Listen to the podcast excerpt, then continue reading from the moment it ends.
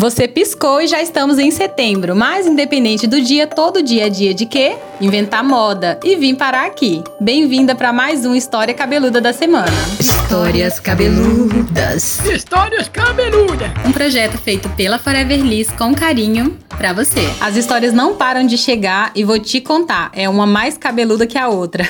Semana passada tivemos aqui o relato da descoloração da Amanda, que deu ruim. E hoje teremos a história da Bia, que pensou que a sua tesourada daria bom. Não. Amiga, você também surtou durante essa quarentena?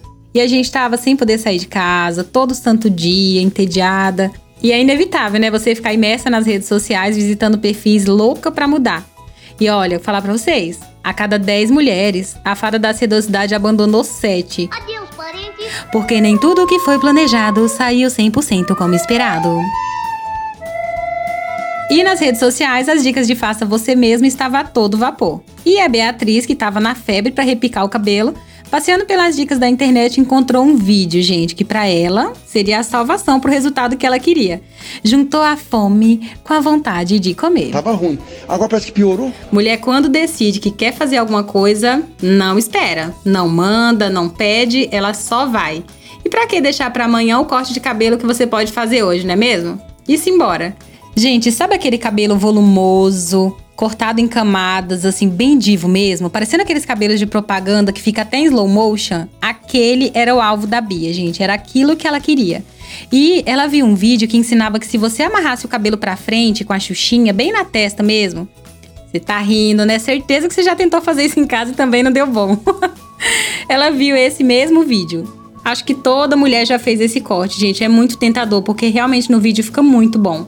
E se você amarrar retinho, tudo, cortar no comprimento que você quer, ele ficaria repicado em camadas. E tinha sim, viu, uma chance muito boa de dar certo se a dona Bia tivesse prendido todas as mechinhas como manda o figurino. Porém, ela deixou embolada dentro do pitote de cabelo umas quatro mechas que, olha, faria toda a diferença quando soltasse. E lá foi ela, toda empolgada com a sua tesoura benta.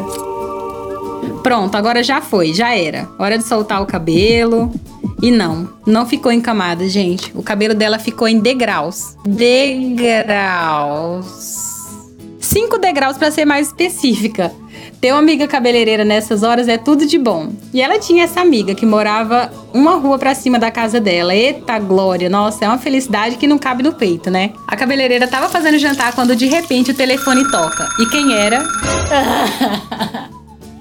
o que que eu fiz com o meu cabelo? Corre aqui agora porque algo de errado não deu certo. A cabeleireira deixou o arroz no fogo e foi acudir. Eu ainda tenho fé na humanidade, viu? Ei, essa cabeleireira é porreta. Gente, ela chorou muito. O comprimento do cabelo da mulher dava inveja na Rapunzel. Imagina de repente ter que cortar um Chanel.